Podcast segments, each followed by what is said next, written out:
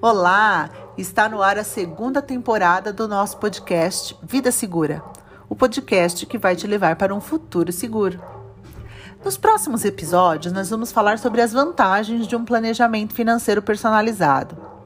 Na verdade, esses episódios são dedicados aos diversos formatos de família: mãe solo, pai solo, casais com filhos em idade escolar, casais com filhos crescidos e independentes, famílias com patrimônio em construção ou com patrimônio já constituído e sólido, jovens solteiros e sem grandes responsabilidades financeiras, enfim. Tenho certeza que você já se identificou com algum desses formatos de família e eu quero falar exatamente sobre isso, sobre as formas de planejamento financeiro. Afinal, qual é o planejamento ideal para você e sua família? E eu posso garantir que um planejamento financeiro personalizado é a chave para garantir um futuro tranquilo, com segurança e a proteção para as pessoas que você mais ama nos momentos mais difíceis da vida. Nesses próximos episódios, você vai entender o que é preciso para alcançar a tão sonhada liberdade financeira. Bora lá?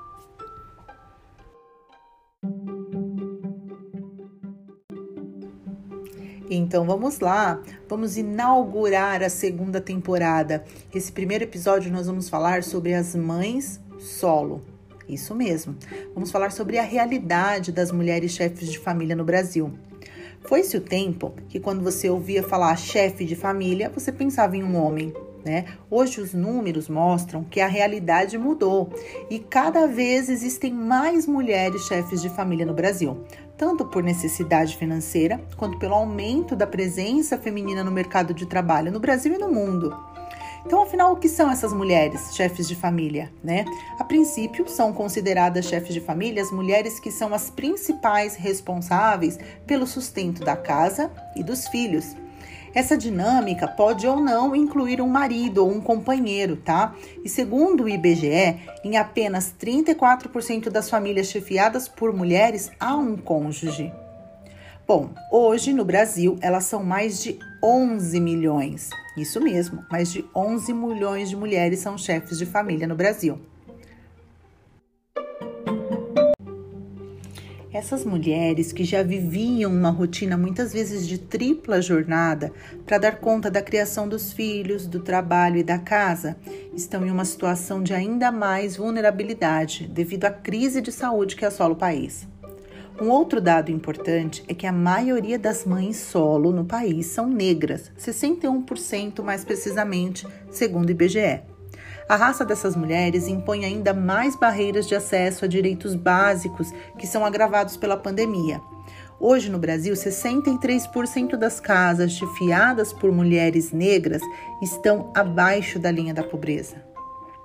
Além da sobrecarga e de todas essas dificuldades financeiras, um dos, um dos principais impactos na pandemia de Covid-19 é a saúde mental dessas mães solo. É menos falado, mas é muito presente. Os efeitos psicológicos são importantes.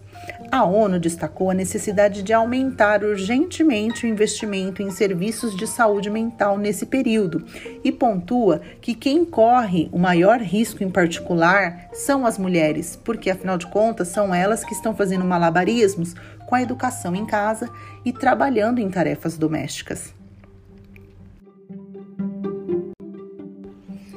Paula, e por que, que você está falando tudo isso? Gente, porque é muito importante que vocês entendam a realidade da vida dessas mulheres e a única coisa que pode mudar essa realidade, a única coisa que pode mudar a vida dessas mulheres é a educação financeira. O planejamento financeiro adequado é a melhor opção para que você consiga organizar as suas contas, para que você consiga projetar os seus sonhos. Então, Vamos passar para frente essa mensagem e vamos falar para essas mulheres que elas podem sim se programar, se planejar. Não importa se você ganha um salário mínimo, se você ganha 10 salários mínimos. O que importa é que quando você tem as suas contas organizadas, quando você tem um plano financeiro, com certeza fica tudo muito mais fácil. Além de com tudo isso você garantir segurança para sua família. Se você é uma mãe solo e você tem filhos pequenos em idade escolar, fica complicado se acontecer alguma coisa com você e você não puder ampará-los financeiramente, não é verdade? Então, só para finalizar, gente, o importante é que você, mãe solo, ou se você conhece uma mãe solo, passe essa mensagem para ela. Vocês podem sim cuidar da vida financeira de vocês, vocês podem sim almejar, sonhar e conquistar esses sonhos se vocês tiverem essa organização.